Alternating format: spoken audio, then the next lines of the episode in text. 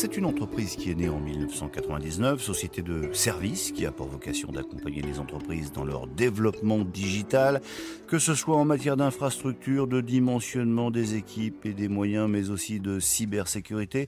Bonjour Yann Trichard. Bonjour. Vous êtes le dirigeant fondateur de SID, SID, S-Y-D. J'ai à peu près bien résumé ce que vous faites? Tout à fait. On accompagne les entreprises en effet dans le service informatique. Alors vous êtes localisé à Nantes, 350 salariés, un chiffre d'affaires de 33 millions d'euros, et puis, et puis vous êtes membre de la communauté du coq vert depuis mai 2022. Alors rappelons que cette communauté, lancée par l'ADEME, le ministère de la Transition écologique et BPI France, qui a pour vocation de créer une émulation collective en, faveur de la transition écologique, c'est une sorte de, de, club d'entreprises vertueuses. On va commencer par là. C'est quoi le lien entre une entreprise comme la vôtre, une entreprise de, de, service et la nécessité d'avoir une démarche éco-responsable D'abord, je crois qu'il y a une question de conviction. Donc, on est depuis très longtemps hein, euh, sensibilisé à l'impact social d'une entreprise, sociétal aussi, et donc environnemental. Donc, c'était très naturel d'aller vers la communauté du coq vert. Mais comment ça se traduit euh, très concrètement? Ça se traduit à plein d'endroits. D'abord, en fait, on, est, euh, on, a des locaux qui sont éco-conçus. Donc, ça veut dire quand on met un parquet, on met un parquet qui vient de forêt éco-renouvelée. Quand on met du chauffage, on fait du chauffage au sol pour pouvoir rafraîchir aussi. Quand on met de l'électricité, on met des panneaux photovoltaïques pour permettre qu'une partie de la consommation soit, soit indexée là-dessus. On favorise le fait d'acheter des voitures qui émettent peu de CO2 ou des voitures euh, hybrides rechargeables ou électriques complètement. Enfin, donc il y a tout un tas de démarches qui viennent intégrer cette démarche collective. Alors ça, c'est pour euh, l'interne, on va dire. Est-ce que dans euh, vos démarches auprès de vos clients, il y a également ce, ce type d'éco-responsabilité? Oui, alors on avait commencé il y a longtemps en demandant à nos clients si on pouvait faire une partie, en particulier ceux qui sont loin, une partie de travail à distance pour permettre d'éviter d'avoir des déplacements, pour essayer de consommer moins de, carbone en allant chez les clients.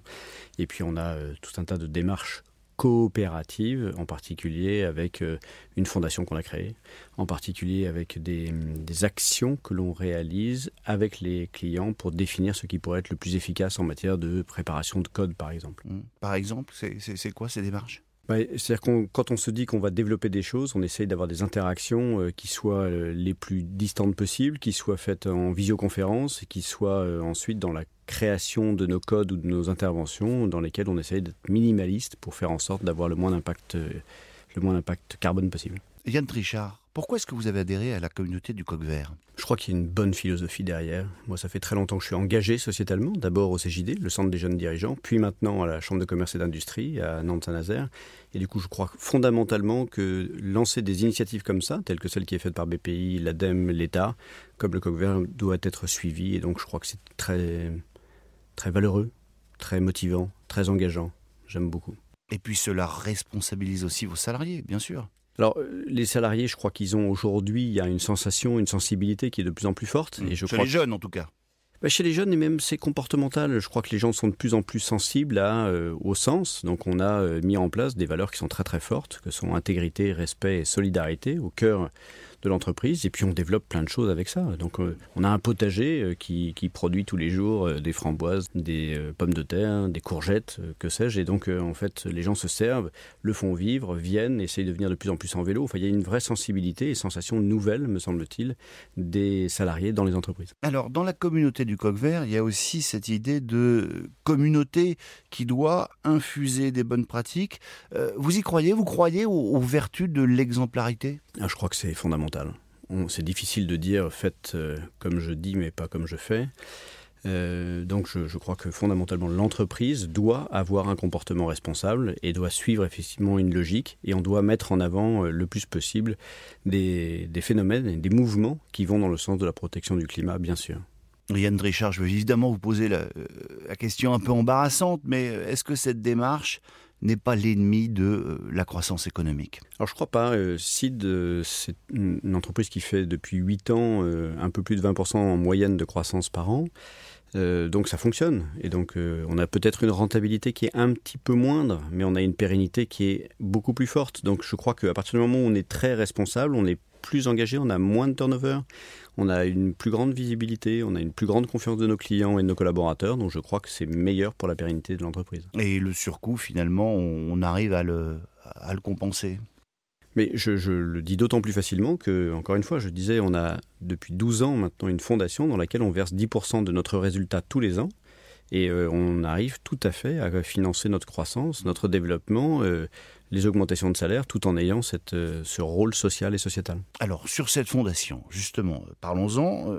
Qu'est-ce que vous faites de cet argent? Alors en fait, c'est la dotation est donnée à la fondation, laquelle fondation est présidée par, en l'occurrence, une collaboratrice en ce moment. C'était un collaborateur avant, et euh, deux fois par an, il y a des comités d'engagement dans lesquels les salariés viennent proposer des actions réalisées par des associations caritatives, sociétales ou environnementales qui vont être ensuite financées par l'association, par vote. Qu'est-ce que vous avez financé, par exemple, dernièrement? Ça va d'un tricycle porteur pour euh, personnes âgées dans un EHPAD, ça passe par le toit d'un orphelinat mutualiste, ça passe par la peinture d'un hôpital euh, de jour pour que les enfants puissent être, euh, enfin les parents des enfants hospitalisés puissent dormir dans un hôpital ici à Paris. On a né à une cinquantaine d'associations accompagnées. Et vous impliquez donc vos salariés dans la démarche de cette fondation? C'est l'idée quand même aussi. Ah bah c'est eux, la fondation c'est eux. Moi je ne fais que verser 10% du résultat tous les ans à la fondation. Yann Trichard, euh, vous êtes le président, enfin, ou en tout cas le dirigeant fondateur de CID. Vous êtes également le euh, président de la Chambre de commerce et d'industrie de Nantes-Saint-Nazaire.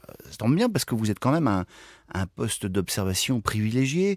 Euh, vous trouvez que les entreprises ont changé? Moi, je crois qu'il y a un mouvement de fond qui est en place, qui est en train de se mettre en place et qui fait que les entreprises ont compris et ont un rôle de plus en plus fort dans euh, cette responsabilité, dans le déploiement d'une responsabilité sociétale.